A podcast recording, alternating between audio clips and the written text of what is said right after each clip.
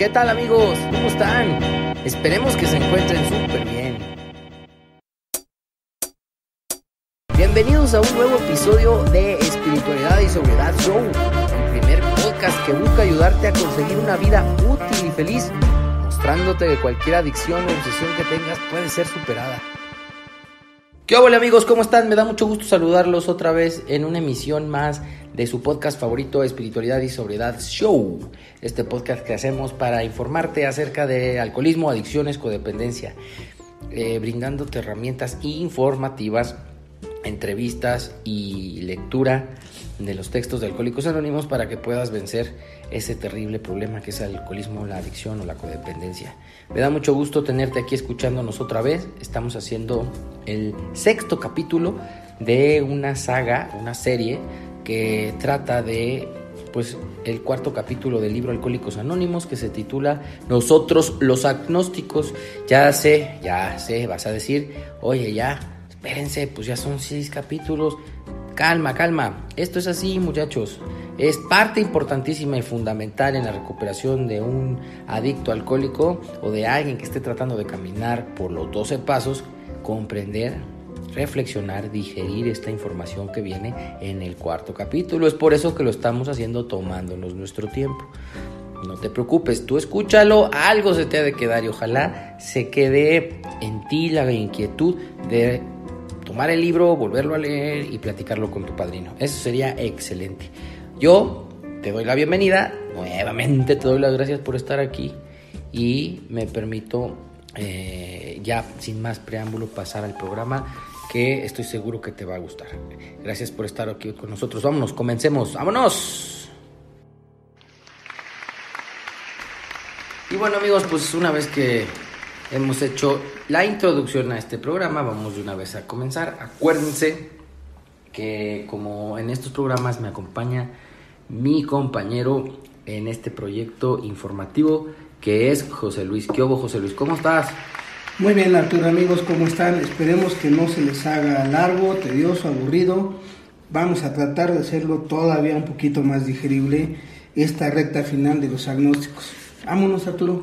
Vámonos. Y bueno, habíamos este, avanzado más o menos hasta la mitad de la página 54 en programas anteriores. Vamos poco a poco leyendo y comentando. Y de lo que me acuerdo, em, en lo que nos quedamos en el último episodio, José Luis, a reserva de que tú quieras rápidamente dar un, un, refresh, eh, refrescarnos un poco la memoria, pero decía un poquito que habíamos sido adoradores de muchas cosas. Eh, entre ellas, habíamos adorado a las personas, los objetos, el dinero y a nosotros mismos. Y al final nos dimos cuenta que a pesar de que esa adoración egoísta siempre había estado eh, con nosotros, siempre nos había acompañado, pues de alguna forma era una clase de fe, ¿no? Así es. Amigos, miren, mm, ya para esta recta final, Vamos a tratar de hacer un resumen, si se puede, de dos minutitos, tres. Este capítulo es reflexión pura y es uno de los capítulos que más reflexión y más acompañamiento nos piden ah, para que podamos entender el programa en su sencillez. Y, y, también por acá, entre paréntesis, les comento que estamos próximos a hacer un capítulo destinado a la importancia del estudio del programa en el libro azul para que vean la necesidad que tenemos de alguien que nos acompañe a entender el, libro y por ende a, tratar de vivir el programa de Alcohólicos Anónimos. Dicho lo cual, entonces, este capítulo va eh, fragmentado en cosas muy específicas. Por ejemplo, la reflexión bien guiada aquí nos va a hacer entender una cosa, que el ser humano, todo ser humano tiene una capacidad única que se llama creer en lo que ustedes gusten y manden. Y que nosotros, los que estamos sumergidos, sufriendo, padeciendo la enfermedad de la adicción, la enfermedad de la codependencia, la enfermedad de ludopatía, etcétera, tenemos la capacidad de creer. Entonces, sobre la creencia se va a edificar una recuperación sólida. La creencia nos va a hacer darnos cuenta de otra cosa, que todo ser humano por muy silvestre que esté, tiene la capacidad de adorar y de amar. Y si tenemos estos tres elementos, vamos a desencadenar o vamos a desembocar en una de las creencias más grandes que tiene el ser humano, que no tiene ningún otro ser vivo en este planeta, que se llama fe. Lo que vamos a, tratar a partir de ahorita, de, de este final de capítulo, de este final de serie, es darnos cuenta que todo mundo tenemos la capacidad de la fe, pero antes tenemos que reflexionar que la fe va a venir como resultado de la práctica de algo. En este caso van a ser de los 12 pasos, nos va a dar resultado una fe, pero doble A va a ir más allá, una fe que obra. De eso es lo que va a tratar este final de capítulo. Me parece excelente el resumen que hiciste sobre la fe. De eso hablábamos en el, episodio anterior. Entonces vamos empezando, José Luis, ¿qué te parece? Vámonos tendidos como bandidos a la mitad más o menos de la página 54. Voy a empezar la lectura. Dice, imagínate la vida sin fe. Si no hubiera nada más que razón pura, no sería vida. Pero creíamos en la vida. Claro que creíamos en ella. No podíamos comprobarla en el sentido en que se puede comprobar que la distancia más corta entre dos puntos es la línea recta, pero sin embargo ahí estaba, podíamos decir todavía que todo no era más que una masa de electrones creada de la nada, sin ningún significado, girando hacia un destino que es la nada? Desde luego que no podíamos. Los mismos electrones parecían demostrar mayor inteligencia, cuando menos eso nos aseguraba la química. Eh, aquí nos dice una frase que es, este, viene de admiración Imagínate la vida sin fe. Y ejemplos. Por, ejemplo, por ejemplo valga, valga la redundancia. Si a mí me preguntaran ahorita, ¿qué día es? Yo respondería lunes, por decir un ejemplo. Y me dirían, ¿qué vas a hacer mañana? Mi respuesta sería la clásica de cualquier alcohólico, no sé si amanezca. Esa es la respuesta muy, muy, muy clásica de un adicto. No sé si amanezca mañana, pero si la revisan un poquito así bajo, entre líneas esa frase, que yo no amanezca lo pongo en tela de duda, pero no pongo en tela de duda que va a haber un mañana. Eso se llama fe. ¿Y por qué? Porque siempre ha habido un mañana y después del lunes, ¿qué sigue? El martes. No necesito comprobarlo, no necesito explicarlo. Eso es un hecho. O sea, al día de hoy sigue un día de mañana. Imagínense la vida sin un mañana. Sería bastante tenebrosa, bastante aburrida. Y es donde muchos alcohólicos nos cuesta trabajo el solo por hoy. solo por hoy es para la cuestión de cómo estoy emocionalmente. Pero claro que en Alcohólicos Anónimos quiten la cuestión de la bebida y por supuesto que se vale futurizar. Es una de las frases que le decimos a la gente nueva cuando llega los mejores años de tu vida están por venir. Eso es una frase partida de la fe de que hay un futuro y de que hay años. Si no nos pudiéramos futurizar, esta frase no tendría ningún sentido. Entonces luego aquí Bill dice que si no hubiera nada más que la razón pura, no sería vida. Pero creíamos en la vida. Claro que creíamos en ella, son afirmaciones. Después nos dice que nosotros, los agnósticos, no podíamos comprobarla, eh, comprobar la vida en el sentido de que se puede comprobar que la distancia más corta entre dos puntos es la línea recta. Sacamos una regla y van a ver que lo podemos demostrar, pero nosotros no podemos demostrar eh, cómo nació la vida. Podemos hablar de Big Bang, todo esto, pero con una certeza de 100% que nosotros la hayamos, la hayamos visto, que le digamos a una gente que así es, no lo podemos hacer. Así como tampoco nosotros podemos eh, demostrar de una forma fehaciente más que con nuestro puro ejemplo, nuestra pura experiencia superada, de que existe una, algo más allá de que, de, que los, por ejemplo, aquí dice que los electrones giran eh, con una velocidad y una órbita precisas de aquí nos dice que atrás de todo esto hay una inteligencia que está moviendo todo esto, ¿sí? Entonces nosotros no podemos demostrar que es esa inteligencia tal cual, pero creemos en ella, creemos que atrás de todo esto hay un orden, hay, un sentido de dirección Y por más que le busquemos, cuando hay orden y hay dirección, hay inteligencia atrás. Entonces ahí nos están demostrando los hechos reales de, con los cuales el ser humano puede vivir. Y esto, para no hacerles más complicado el asunto, Bill le llama fe. O sea, imagínate la vida sin fe. ¿Cómo estaría la vida? Digo, yo creo que un perrito, un animal, pues, vive más libre que nosotros. Ellos no necesitan tener fe. Ellos viven por instinto nada más. Nosotros tenemos más privilegios, pero también eso mismo nos, nos ha acarreado a los enfermos de, de adicciones pues muchas desgracias, ¿no? Por nuestra manera retorcida de pensar. Pues sí, así es, digo, eh, me parece muy claro y no tendría que agregar nada yo, me gustaría continuarle, ¿cómo ves, José Luis? ¿Le damos? Le damos. De allí que nos dimos cuenta de que la razón no lo es todo. Tampoco es la razón, en la forma que la mayoría de nosotros la usamos, algo de lo que se pueda depender por completo aunque venga de las mentes más privilegiadas. ¿Y qué de los que probaron que el hombre jamás volaría? Este parrafito, así como es cortito, así lo vamos a tratar de explicar. Nosotros, en base a lo anterior, nos dimos cuenta que la razón, nuestro razonamiento, nuestro intelecto, no es algo de lo que podemos depender completamente. En este mismo capítulo él dice que no es, eh, no es cierto que la evidencia de los sentidos es lo más inseguro que se pueda ver. Y anteriormente puse un ejemplo de un Ferrari.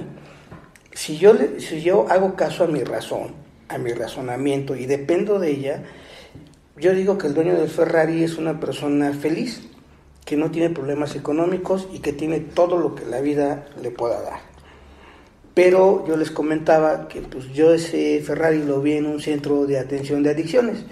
Entonces, ya sea que sea adicto o no el dueño de ese Ferrari, ahí está, ahí estaba el coche, no precisamente porque todo estuviera funcionando correctamente en su vida. ¿eh? De maravilla no andaba. A lo mejor en la cuestión material, efectivamente, podría ser una persona que tenía solventada todos sus gastos el resto de su vida. Pero la cuestión interior, ese es otro boleto. Entonces ahí, por ejemplo, mi razonamiento me puede decir que es mejor no beber que seguir bebiendo. Pero mi razonamiento no tiene el poder necesario para hacer que yo parara de beber, perdón. Tuve que recurrir a otras cosas, entre ellos a esto que estamos comentando en este capítulo, creer que había algo mejor que mi razonamiento para salir de ese mundo loco que es la adicción. Bueno, perfecto, pues vamos a seguirle. Dice, sin embargo habíamos estado viendo otra clase de vuelo, una liberación espiritual de este mundo, gente que se elevaba por encima de sus problemas. Decían que Dios hacía posibles estas cosas y nosotros solo sonreíamos. Habíamos visto la liberación espiritual pero nos gustaba decirnos a nosotros mismos que no era verdad. Miren, este es el agnosticismo en su máximo esplendor. Aquí está bien, bien, bien, bien explicado en un párrafo cortito. Dice, sin embargo, habíamos visto otra clase de vuelo. Vámonos a los hechos. Llego a Alcohólicos Anónimos, paso un tiempo y yo uso tribuna nada más, como muchos de nosotros. Pero empiezo a escuchar muchas cosas de que leas, que estudies, eh, que te apadrines, que practiques el programa. Y por otro lado escuchaba que pues, esto es de experiencias y frases como eso dice el libro, pero tú qué dices. Entonces había una confusión enorme. Pero los hechos eran estos. Después de un tiempo más o menos prudente, por ahí de un año, dos años, yo estaba viendo gente que superaba resentimientos. Estaba viendo gente que se elevaba por encima de sus temores. Ese es cuando dicen que es otra clase de vuelo. Gente que empezaba a superar sus defectos de carácter, por ejemplo, el chismorreo, el ser metiche, y estaban siendo más prudentes, tenían mayor tacto en decir las cosas, eran más, más este, moderados en su actuar empezaban de ser malhumorados a tener un poquito más de sentido del humor y yo en mi obstinación, en mi necedad, decía que eso era una mentira. ¿Cómo lo decía? Se están engañando. ¿A poco así es cierto? Este quiere beber, nomás que no lo dicen. Ese es el agnosticismo. Yo estoy viendo el milagro enfrente de mí. Sobre todo que ya no bebían, pero aparte estaban contentos. Y yo, yo me sentía como la gente cuando vio eh, a los hermanos Ray volar, así de estúpido me sentía. Porque yo todos mis argumentos que podía yo poner en base a mi razón, ellos me los tumbaban con la evidencia, con el ejemplo.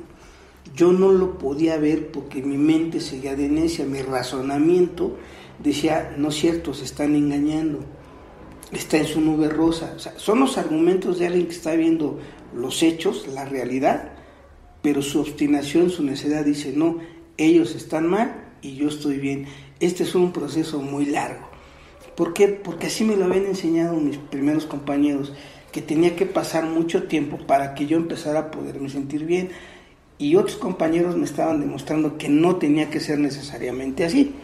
Eso, eso básicamente es lo que tiene que decir y, y, el párrafo que va a venir, ahorita lo vamos a enlazar fuertemente con unos párrafos anteriores. Yo también, fíjate que casualmente estaba platicando hoy con un compañero y me decía, me gusta platicar con, contigo porque tú ves en mí cosas que yo no puedo ver. ¿Cómo, cómo? Me dice, sí, es que tú me dices que me va a ir muy bien, que voy a tener éxito, que voy a lograr vencer la obsesión, que voy a poder estar tranquilo. Y yo cuando estoy hablando contigo te creo, pero cuando me quedo solo yo no creo, yo no sé de dónde ves esas cosas en mí, padrino. y, me, y yo le dije, bueno, en parte sigues estando muy atornillado en el agnosticismo, porque además dejas de ver lo bueno que hay en ti. Pero a fin de cuentas, tienes un periodo ya de siete meses, algo así, sin beber, tienes un periodo siendo constante en las juntas, llevamos un avance, algo si tú quieres, un principio en el programa, pero has mostrado interés y, constancia y disciplina para la lectura, etcétera. Claro que tienes muchos, muchas cosas buenas, muchos avances, pero esta parte se refiere a cuando no las vemos, ¿no? Solo vemos eh, lo malo lo, y vemos y no creemos que los beneficios más grandes del programa sean para nosotros, o sea, nos sentimos poco merecedores de ese milagro o, tal vez lo vemos hasta como imposible. Pero bueno, aquí voy a, voy a, voy a reanudar la lectura. Dice, en realidad nos estábamos engañando a nosotros mismos, porque en lo más profundo de cada hombre, mujer y niño, está la idea fundamental de Dios. Puede ser oscurecida por la calamidad, la pompa o la adoración de otras cosas. Pero de una u otra forma, ahí está. Porque la fe en un poder superior al nuestro y las demostraciones milagrosas, de ese poder en las vidas humanas son hechos tan antiguos como el mismo hombre. Nos dimos cuenta por fin de que la fe en alguna clase de Dios era parte de nuestra manera de ser, como puede serlo el sentimiento que tenemos para con algún amigo, algunas veces tuvimos que buscar sin temor, pero allí estaba Él. Él era un hecho tan real como lo éramos nosotros. Encontramos la gran realidad en lo más profundo de nosotros mismos. En la última instancia, solamente allí es donde Él puede ser encontrado. Así sucedió con nosotros. Entonces, amigos, eh, enlazándolo con el, primer párrafo que leímos hace un ratito, decía, decían los compañeros que cuando vieron a otros con otra clase de vuelo que se elevaban por encima de sus problemas, dice que ellos decían que Dios hacía posible estas cosas. Entonces ahora ya brincaron el concepto de poder superior a Dios. Esa, esa gente, esos recuperados nos están diciendo que Dios hizo posible superar el resentimiento, superar los temores y por ende superar la obsesión, que es la parte mental de cualquier adicción. Decían que Dios lo hizo y nosotros los agnósticos, a pesar de que estábamos viendo los milagros, decíamos que estaban engañando. Entonces, con una gente así de obstinada y de necia, pues es muy difícil tratar. Esos somos la mayoría de los alcohólicos. Y la expresión clásica de este agnosticismo en los alcohólicos es que hablamos del programa, hablamos de que hay una solución, pero todo esto lo echamos por tierra, por ejemplo, los viejos, que, que decían, yo ya no lo digo, ¿eh? que decían que estaban a la misma distancia del pomo que los nuevos. Entonces estos cuatro son los que entran aquí, están viendo otra clase de vuelo, gente que supera la obsesión, y ellos dicen que no es cierto. ¿Y, y por qué lo dirán? Pues la mayoría yo creo que es porque no han superado la obsesión. Y si no han superado la obsesión es porque no han hecho su limpieza interior. Esto ya lo, ya lo veremos cuando lleguemos al quinto capítulo. Ahora bien, para entender el capítulo de en realidad nos estábamos engañando, perdón, el párrafo, me gustaría regresarme a la página 45, donde dice Bill, falta de poder, ese era nuestro dilema. Teníamos que encontrar un poder por el cual pudiéramos vivir y tenía que ser un poder superior a nosotros mismos, obviamente. Y aquí viene la pregunta crucial, pero ¿dónde y cómo íbamos a encontrar ese poder? La primera parte de esta pregunta, ¿pero dónde? Aquí está la respuesta en lo que acaba de leer Arturo. Dice que encontramos la gran realidad en lo más profundo de nosotros mismos. En última instancia, solamente allí es donde Él puede ser encontrado. Y dice, así sucedió con nosotros. No dicen nosotros los alcohólicos, nosotros los adictos, es nosotros los agnósticos. Gente como tú que me estás escuchando, gente como Arturo y como yo, que estamos tratando de dejar atrás todas las tendencias agnósticas que todavía de repente salen, nos está indicando que no busquemos en imágenes, que no busquemos todavía en religiones, sino que hagamos la búsqueda de esa gran realidad que se llama Dios adentro de nosotros. Para hacer eso, pues, tenemos que empezar a limpiar la casa. Ya la reflexión nos está llevando a ese punto. Dios lo, lo vamos a encontrar en lo más profundo de nosotros. No quiero hablar todavía de que en el espíritu, no Aquí Bill da un ejemplo, en los sentimientos. Ahí es donde va a ser encontrado Dios. Y da un ejemplo de un sentimiento que me puede hacer entender esto. Dice, la confianza que se puede tener con algún amigo. Entonces, muchos de nosotros, como venimos muy resentidos con papá y mamá, es a la última gente a la que le tenemos confianza para hablar de ciertas cosas por ejemplo, de nuestros pensamientos retorcidos que traemos, nuestras ganas de linchar o de estrangular a alguien, pues obviamente no lo podemos hacer a veces con nuestros padres o, hermanos, o tíos o primos, pero con un amigo sí, porque hay la confianza de que nos puede entender, de que no nos va a regañar, de que no nos va a dar sermones, o si hay, hay un poquito más de sanidad mental, pues a lo mejor que nos va a leer la cartilla, pero va a ser por nuestro bien. Y donde hay esos sentimientos no cabe el resentimiento, no caben los deseos de venganza. Entonces ya nos dio una dirección donde puede ser encontrado Dios. En lo más profundo de nosotros, a estas alturas que vamos iniciando el programa de los agnósticos, podría ser, vamos a encontrarlo en los sentimientos. ¿En cuáles? En los que nos desglosó Bill páginas anteriores, en el amor, en la adoración, en la alegría, en la admiración, o sea, en sentimientos bonitos, pues.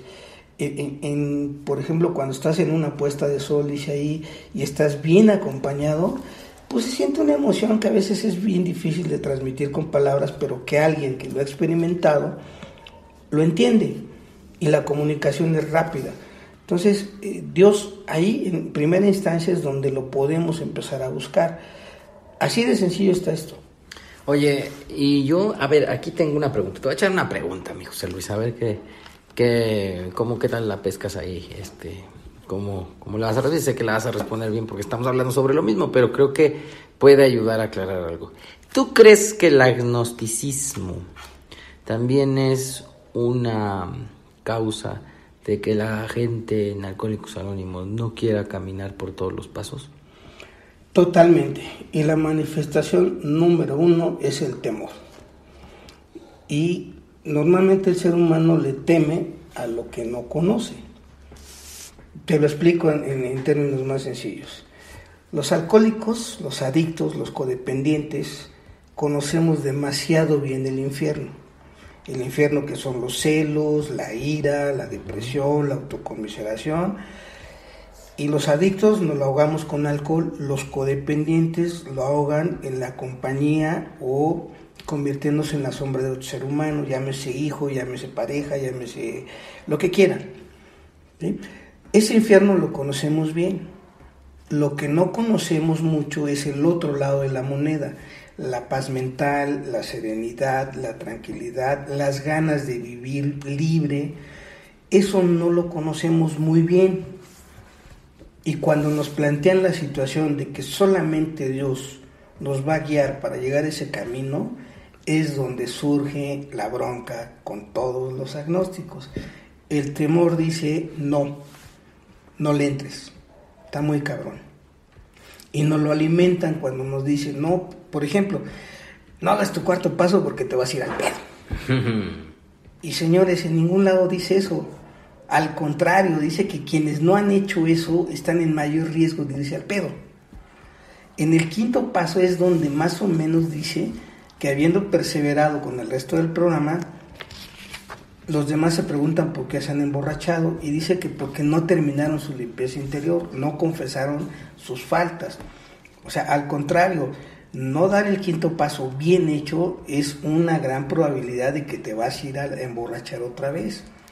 Ahora, eh, profundizando un poquito más, el agnóstico tiene mucha obstinación, mucha necedad, pero si lo lazo con el inicio del programa, aparte de que los hechos le están diciendo que está equivocado, él tiene una fe ciega en su intelecto y en sus ideas. Y sus ideas pues, están muy torcidas, la verdad, en términos generales. Aunque algunas cosas son muy, muy inteligentes en la cuestión de, la adicción, es, ese razonamiento no sirve, no puede desterrar la, la obsesión. Entonces, ¿qué quiere decir? Básicamente que el agnóstico tiene una fe ciega en su Dios de la razón. Por eso nos cuesta mucho trabajo hacer un lado nuestras ideas muy particulares para tomarlas de doble A. Por eso cuesta tanto trabajo la recuperación. Quería llegar al punto perfecto, o sea, yo lo que quería llegar es que la gente que nos esté escuchando, que a lo mejor está atorada en alguno de los pasos o o se atoró por ahí, ya no quiso practicar, se conforma, se siente bien nada más yendo a juntas, tribuneando, escuchando, etcétera. Eh, pues a lo mejor con la reflexión que hacemos sobre este capítulo pueda descubrir que necesita repasar mejor su segundo paso, repasar mejor, reflexionar sobre lo que dice este capítulo porque tal vez le está haciendo falta esa parte. Eso quería como que darles una pista de por dónde puede ir la cosa, ¿no? Entonces vamos a seguir leyendo, dice, nosotros podemos solamente aclarar el terreno un poco. Si nuestro testimonio ayuda a barrer los prejuicios, te permite pensar objetivamente y te estimula a buscar diligentemente dentro de ti mismo, entonces puedes, si así lo deseas, unirte a nosotros en el camino ancho. Con esta actitud no puedes fallar. El conocimiento consciente de tu creencia te llegará con seguridad. Y siguen las promesas, amigos. Fíjense lo que es la humildad. Con todo y lo que escribieron los 100 primeros, con todo y la maestría con la que Bill W. plasmó las ideas de 100 personas en un libro, dice que ellos solamente pueden aclarar un poquito el terreno, o sea, se llama humildad, cuando realmente lo que hicieron fue allanarnos muy, muy, muy fuerte el camino. Y dice, si nuestro testimonio, no el mío, no el de mis compañeros, no, los menosprecio, dice, si nuestro testimonio que está escrito en este libro, si ese testimonio ayuda a barrer los prejuicios, o sea, no, dice, no nada más dice que quitar la obsesión, sino que nos ayuda a barrer esos prejuicios de que está muy cabrón, de que tiene que pasar muy tiempo, mucho tiempo, perdón, de que a ver si es cierto que Dios nos puede quitar la obsesión, de que, de que, por ejemplo, la obsesión no se quita. Si el testimonio de la gente que está, que plasmó su experiencia en el libro, es suficiente para barrer esos prejuicios, ya vamos por buen camino. ¿Qué más? Si eso mismo me permite, dice, pensar objetivamente, o sea, sin prejuicios, y además me anima, me estimula a buscar, dice aquí, diligentemente, o sea, con eficiencia, no afuera, sino adentro de mí, dice, entonces puedes, si así lo deseas, unirte a nosotros en el camino ancho. ¿Qué quiere decir? En la vida espiritual, en el despertar espiritual, en una vida alegre, en una vida útil, en una vida feliz. Entonces, las condiciones no son muy difíciles. Ahora bien, dice que con esta actitud, ¿qué quiere decir actitud? Actitud quiere decir lo que estoy sintiendo manifestado en mis, en mis acciones. O sea, si yo empiezo a sentir vamos a hablar de curiosidad, entonces así no puedo fallar. Pero ojo, curiosidad en el camino de la recuperación, no en el del fondo y el retroceso. Y dice que así sucedió con ellos. ¿A qué más dice? Te va a llegar un conocimiento de Él, de Dios, pero el conocimiento no va a ser místico, no va a ser esotérico, va a ser consciente sin ritos, sin homilías, sin evangelios, ceremonias, sin ceremonias, sin rituales, sin requisitos grandes. Tu, conocimiento consciente te va a llegar. Vámonos poniéndolo en cosas prácticas. Tu paz mental, tu alegría, tu estabilidad emocional te va a llegar seguro si empiezas a investigar en el programa sin prejuicios si dejas que el programa te vaya guiando y una persona te vaya orientando, segurito te va a llegar tu despertar espiritual. ¿Cuándo? Tú te vas a dar cuenta.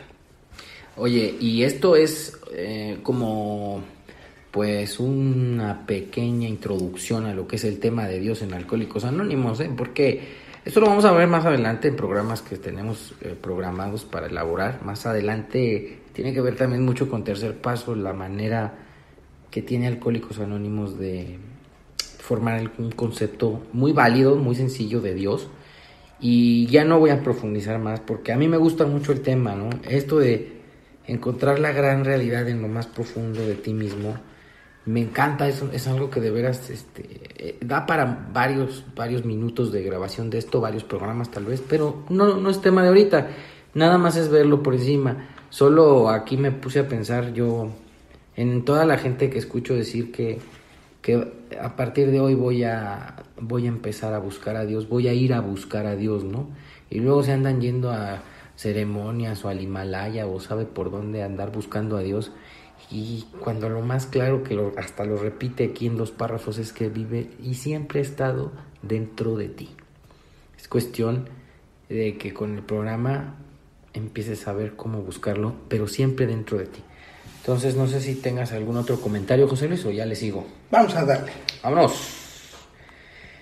En este libro leerás algo sobre la experiencia de un individuo que creía ser ateo.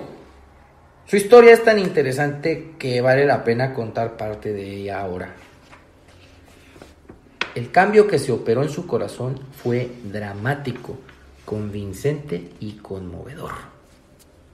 Nuestro amigo era hijo de un ministro religioso Asistió a una escuela de su iglesia en donde se rebeló contra lo que creía ser una dosis excesiva de educación religiosa. Durante los años siguientes las dificultades y frustraciones lo persiguieron. Fracasos en los negocios, demencia, enfermedades graves, suicidio. Todas estas calamidades ocurridas entre sus familiares cercanos lo amargaron y deprimieron. La desilusión de la posguerra, un alcoholismo cada vez más grave, el inminente colapso físico y mental lo llevaron al punto de la autodestrucción. Una noche, estando confinado en un hospital, se le acercó un alcohólico que había tenido una experiencia espiritual. Sintiéndose harto de aquello, gritó amargamente, Si es que hay un Dios, no ha hecho nada por mí. Pero más tarde, Estando solo en su cuarto se preguntó, ¿es posible que estén equivocadas todas las personas religiosas a quienes he conocido? Mientras estuvo tratando de contestarse se sintió muy mal pero de pronto, como un rayo, le vino una idea que opacó todo lo demás. ¿Quién eres tú para decir que no hay Dios? Este individuo relata que se levantó precipitadamente de la cama para caer de rodillas. Al cabo de unos segundos se sintió abrumado por la convicción de la presencia de Dios. Lo saturó la seguridad y majestuosidad de una marea creciente. Las barreras que había construido a través de los años fueron arrolladas. Estaba ante la presencia del poder infinito y del amor. Había pasado del puente a la orilla. Por primera vez vivía en compañía consciente con su creador. Esto que leyó Arturo, sí ya está largo, pero ya es casi es el final del capítulo. Entonces aquí eh, Bill nos dice que en este libro vamos a leer algo sobre la experiencia de un individuo. Dice aquí que creía ser ateo, no dice que era ateo. Ya lo explicamos antes, no vamos a entrar en pormenores. Luego nos dice que ojalá en su historia encontremos algo que valga la pena y habla de un cambio. Y dice que ese cambio se operó en su corazón, no nada más en su mente, pero que ese cambio fue dramático, convincente y conmovedor.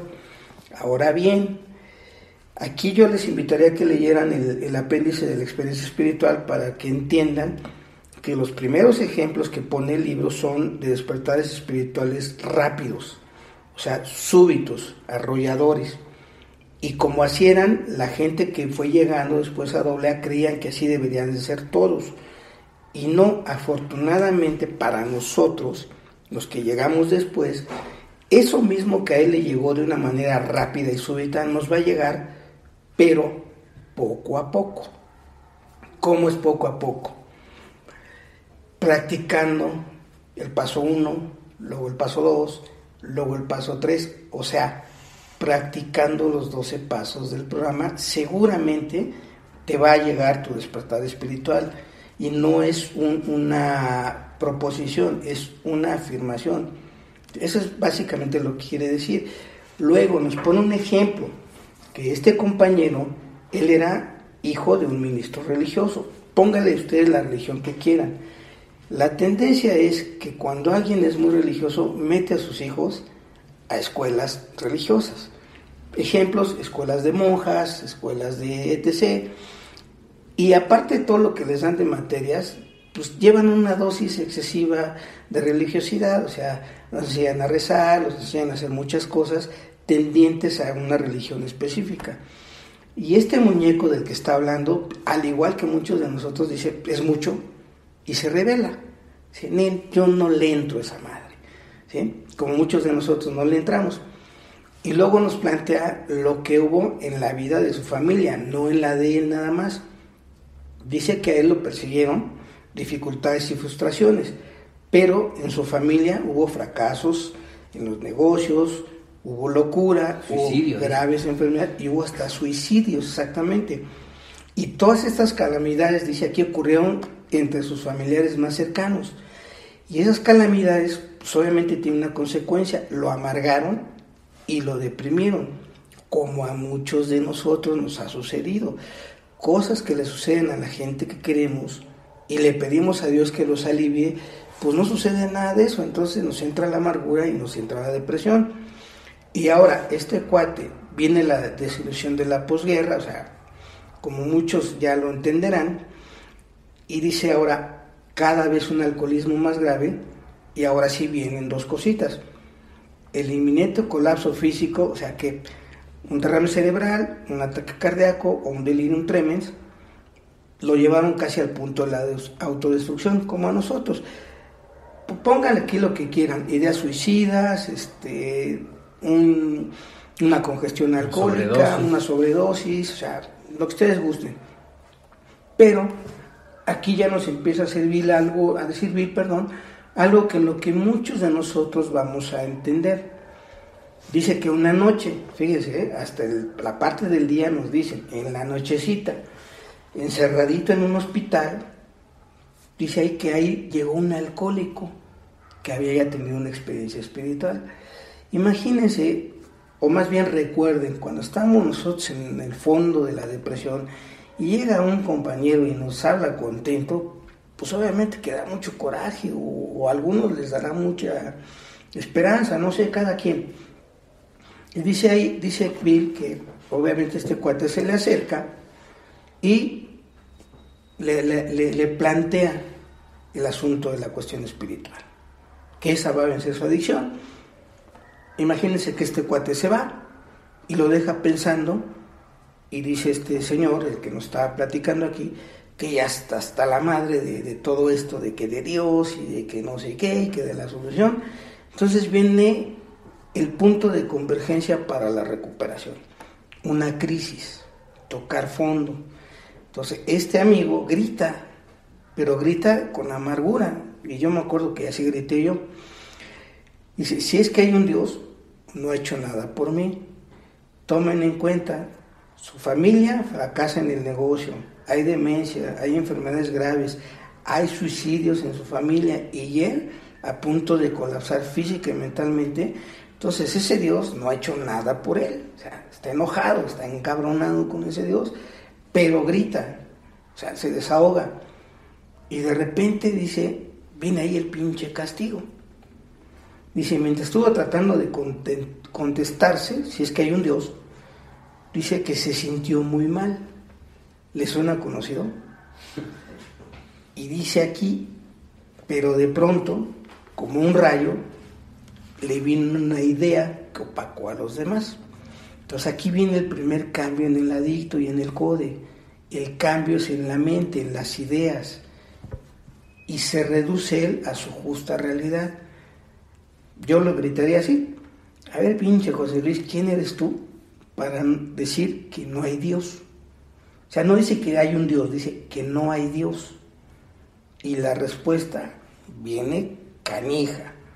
Dice, este cuate va a relatar que se levanta, o sea, aquí dice que estaba acostadito en la depre total y cae, cae de rodillas. Después de tanto gritar, vociferar, quejarse, reclamar, lo que guste a ese Dios, dice que en unos segundos después se sintió abrumado por la convicción de la presencia de Dios.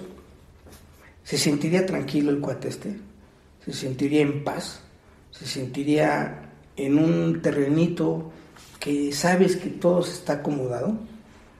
Si lo compaginan con la historia de Bill, pues mismo le pasó en el hospital el, relámpago azul, el, rayo desapendejador, como decimos en doble A, fue súbito, o sea, fue, fue súbito su, despertar espiritual. Y dice aquí que las barreras que había construido a través de los años fueron arrolladas. Bill en su historia dice, por fin se me daba la luz del sol. Dice, vi también que ciego había estado yo. Y aquí este amigo dice que estaba ante la presencia del poder infinito y del amor para no entrar en cosas así misteriosas, cuando uno está en, ese, en, este, en este sentimiento, uno se siente en paz. Y donde está uno en paz no hay lugar para la tristeza, ni para la amargura, ni la depresión. Y junto a eso hay una alegría y una tranquilidad que solamente quien lo ha experimentado lo puede entender y no hay necesidad de explicarlo. Pero quienes no lo hemos sentido a profundidad, nos vamos a querer pasar la vida explicándolo en vez de buscarlo, y esto es de buscarlo. Y al final de este párrafo dice que había pasado del puente a la orilla. Se acordarán que en unos capítulos anteriores les compartimos que la gente agnóstica siempre andamos en el Golden Gate de un lado para otro, pero nunca bajamos a tierra firme, porque tenemos miedo o pavor de perder nuestro apoyo en nuestro Dios de la razón. Y aquí dice que por fin él había dado ese, paso de pasar del puente, por muy firme que esté, no hay nada como tierra firme. Y ahora sí dice este Bill que por primera vez vivía en compañía consciente con su creador. Si lo analizan, no hubo ruego, no hubo, ritos, no hubo este, misticismo, hubo una crisis monumental que por lógica tiene que venir un descanso, pero ese descanso solamente lo puede dar, aquí dice, su creador. Básicamente es lo que dice esto. Pues vamos a, mira, hay otro pedacito para terminar la historia, que está súper interesante. ¿Qué le pasó a este señor después de esa, de esa experiencia súbita? Dice, voy a seguir leyendo. Dice, así fue colocada en su lugar la piedra angular de nuestro amigo. Ninguna vicisitud posterior la ha hecho tambalear. Su problema alcohólico fue eliminado. Esa misma noche, hace años, el problema desapareció. Salvo algunos breves momentos de tentación, el pensamiento de beber nunca ha vuelto a su mente y en esos momentos de tentación ha sentido una gran repulsión. Es aparente que no podría beber ni aún queriendo hacerlo. Dios le ha devuelto la cordura. Amigas, amigos, ya vamos a acabar, ¿eh? Pero miren, aquí viene algo que hoy en día es muy raro escucharlo en los grupos. Esto que, leyó Arturo está escrito de otra manera en el sexto paso del 12-12. Entonces vamos a irlo desglosando. Dice, así fue colocada en su lugar la piedra angular de nuestro amigo. La piedra angular se llama despertar espiritual. Dice, ninguna vicisitud posterior le ha hecho temblar, o sea, ninguna dificultad, desgracia, catástrofe personal o de la gente que ama le ha hecho siquiera pensar en beber. ¿sí? Eso es lo que quiere decir. Y muchos de nosotros a veces al principio, cualquier cosita, estamos al borde del pedo según nosotros, ¿no?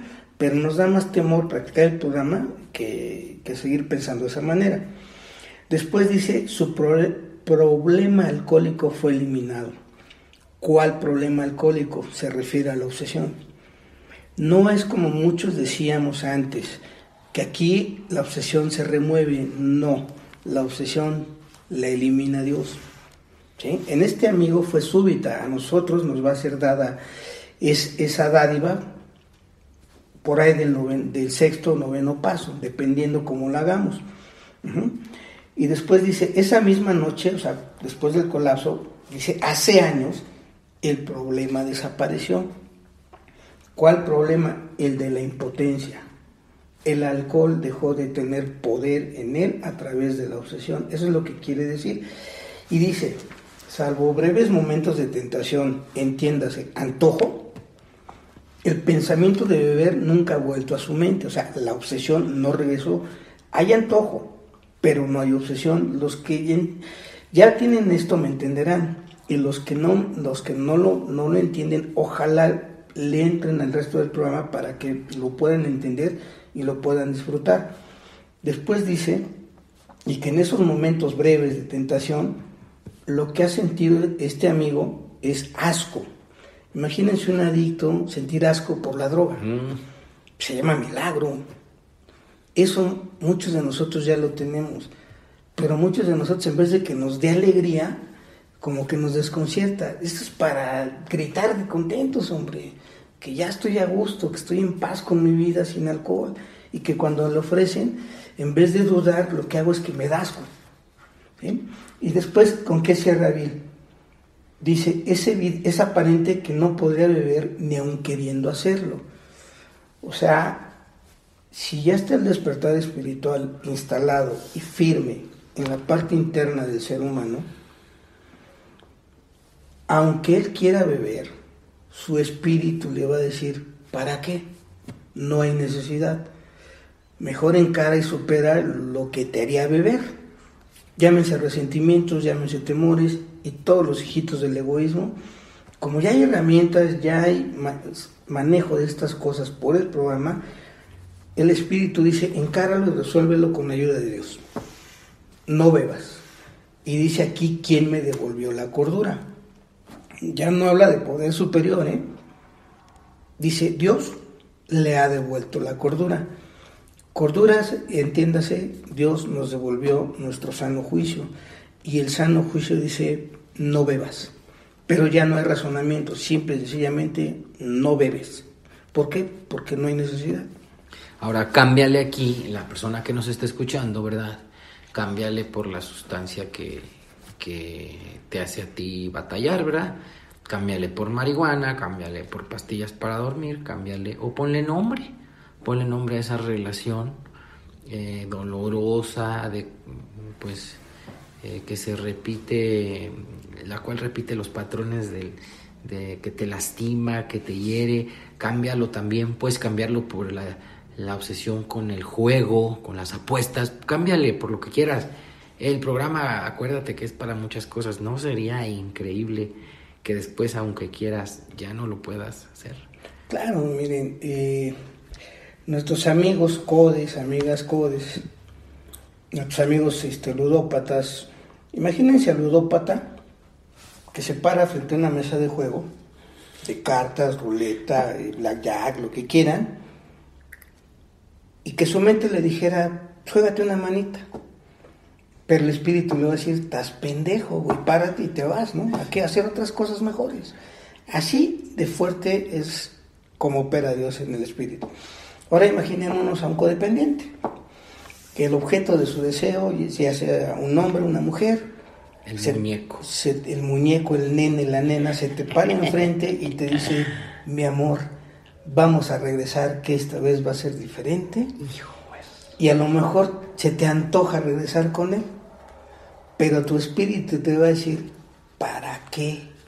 No tiene caso, vete a hacer otra cosa. Imagínense eso. Bueno, si se lo imaginan y lo quieren, segurito que con los pasos lo van a lograr. Y lo que viene ya es el cierre del, capítulo. Y ahí embona perfectamente la última parte, fíjate, ya, ya, que estamos usando el poder de la imaginación, imagínense eso. Bueno, ¿y qué es eso? Sigo leyendo. ¿Qué es esto sino un milagro de recuperación? Sin embargo, sus elementos son sencillos. Las circunstancias hicieron que estuviera dispuesto a creer. Humildemente se ofreció a su hacedor, entonces supo. Entonces aquí habla ya de milagros. Y los milagros no los hace el ser humano. Los milagros no los hace la ciencia. Los milagros no lo hace la tecnología. Los milagros no lo hace la medicina. Los milagros los hace Dios. Y ahora bien, dice, sin embargo, o a pesar de todo esto, sus elementos son sencillos. Los vimos en el capítulo 2. Los elementos son examen de conciencia, nivelación del orgullo y confesión de las faltas, dividido en 12 pasos. Esos son los elementos sencillos para que te llegue el milagro de tu recuperación de ludopatía, de adicción, de codependencia. Ahora sí, regresamos al inicio del capítulo. Imagínate la vida sin la fe de que esto puede ser posible. Imagínate yendo a tu grupo, no creyendo en los milagros. La mayoría me va a entender, ¿eh? sobre todo mis amigos codes. A mí me han hecho muchas preguntas, bueno, más bien una sola pregunta de diferentes maneras y la pregunta es esta. ¿La codependencia tiene solución? Y yo le respondo que sí. Pero el problema no es que la vean la recuperación en un alcohólico, sino que la vean en un code que la vean en un ludópata. Los elementos son los mismos. ¿eh? Ahora, ahora, para finalizar este párrafo, dice aquí, las, circunstancias, o sea, la desgracia que nos acarreó nuestra adicción a personas o a sustancias o a juego, hizo que deseáramos creer, hizo que estuviéramos preparados para creer y, e hizo que estuviéramos obligados a creer y aquí, amigos, yo era uno de los que decía que el capítulo 4 era nada más el segundo paso, para que vean cómo uno se equivoca también. Aquí está el tercer paso. Dice, humildemente se ofreció a su hacedor. Es el tercer paso, planteado de diferente manera. Y ahora bien dice, entonces supo. ¿Y qué supo? Pues que hay un despertar que va a solucionar su problema de impotencia y de adicción y su problema de codependencia y su problema de ludopatía y le va a dar a otros que tienen un trastorno dual u otra enfermedad aparte de esta a que tengan la disciplina para llevar su tratamiento farmacológico. Exacto. ¿Sí? Es que algún ¿y por qué lo abordo tan rápido? Porque mucha gente cree que esto le va a quitar, por ejemplo, el Parkinson. No. Esto le va a dar los elementos de disciplina, de constancia, de perseverancia, la paciencia que requiere llevar su tratamiento farmacológico de la mano de su médico. Porque doble A, los 12 pasos no son un curarlo todo. También hay cosas que no resuelve la espiritualidad nada más. Pero la espiritualidad sí te da los elementos para obedecer lo que tu médico piensa o sabe, perdón, sabe que es mejor para ti dependiendo tu otra enfermedad que tengas. Espero que por favor lo entiendan. Y vámonos con el último párrafo, jefe, vámonos. Dice, para acabar, de igual manera, Dios nos ha devuelto el sano juicio. Para este individuo la revelación fue súbita. A algunos de nosotros nos llega más lentamente, pero Él ha llegado a todos los que lo han buscado sinceramente. Cuando nosotros nos acercamos a Él, Él se nos reveló. Fin del capítulo. Esto si le quitamos la parte sensiblera, está muchísimo mejor y si hay un poquito ya de sano juicio, de recuperación, vamos a entender. De igual manera en la que uno se ofrece a su creador, él va a corresponder regresándonos algo que nada más Él puede hacer, la devolución de nuestra salud mental. Miren, yo no estoy menospreciando la medicina, no estoy menospreciando la psiquiatría, no.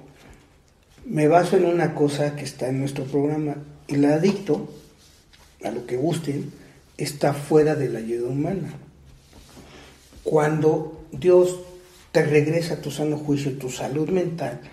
Es una paradoja, es porque estás haciendo cosas que normalmente no harías.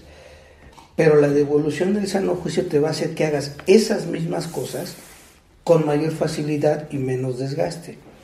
Ejemplo, tú puedes ir con tu psiquiatra y seguir las instrucciones que te dé a regañadientes, enojado, no te van a gustar, pero las vas a hacer porque si no te mueres, porque si no se va la esposa, se van los hijos, etc. Pero si te devuelve Dios tu sano juicio, vas a hacer lo mismo, pero con alegría, con paciencia, porque vas a entender que no es tu vida únicamente lo que está en juego, sino tu paz mental.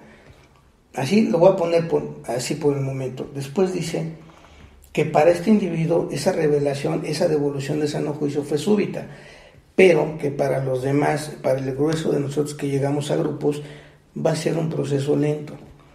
Pero, si me regreso al capítulo, no tiene por qué ser tedioso. ¿sí? Entonces, como uno vaya avanzando, como uno vaya entendiendo, puede ser hasta agradable el proceso, dependiendo. Ahora bien, dice que él ha llegado a todos los que lo han buscado y ya pone un requisito, sinceramente. Y dice que cuando nosotros nos acercamos a Dios a través de los 12 pasos, recuerden que estamos hablando del programa de Alcohólicos Anónimos, cuando nosotros nos acercamos a Él practicando con toda sinceridad cada uno de los pasos, Él se nos va a revelar, no con B grande, con V. O sea, Él se nos va a presentar en una forma, me voy a adelantar muchísimo en la cuestión del sexto, del sexto capítulo, él se va a manifestar de tres formas. Una idea intuitiva, dirección y decisiones acertadas. Así es como Dios va a empezar a revelar en un ser humano, a través de tomar mejores decisiones y obviamente teniendo mejores relaciones con sus semejantes. Y todo esto gracias a que hemos tratado de seguir los pasos con el mayor entusiasmo y de que hemos eh, hecho lo necesario para que Él desterrara la obsesión de nuestras mentes. Pues terminamos, me gusta, me gusta mucho esto y el final, cuando nosotros nos acercamos a Él, Él se nos reveló. Pues no, no hay más y queda claro, hay que buscarlo. Siempre he estado contigo, ahí está, eh, ahí está, hay que buscarlo. Pues yo ya no tengo comentario más, José Luis. ¿Te quieres despedir con algo? Sí, gracias por su paciencia, gracias por su comprensión. Este capítulo fue un poquito más largo, pero lo hicimos así porque es el último.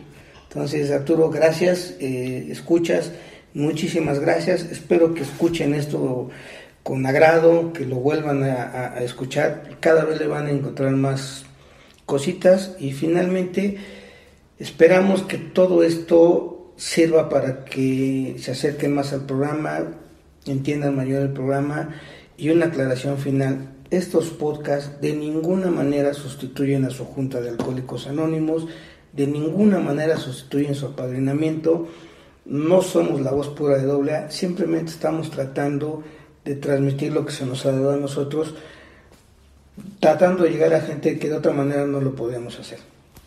Gracias a ti. ¡Ay! Acabamos por fin, queridos amigos y público que nos escucha y nos hace el favor de darnos su atención en estos programas. Acabamos con este capítulo. ¿Qué, qué tal les gustó? ¿Qué les pareció?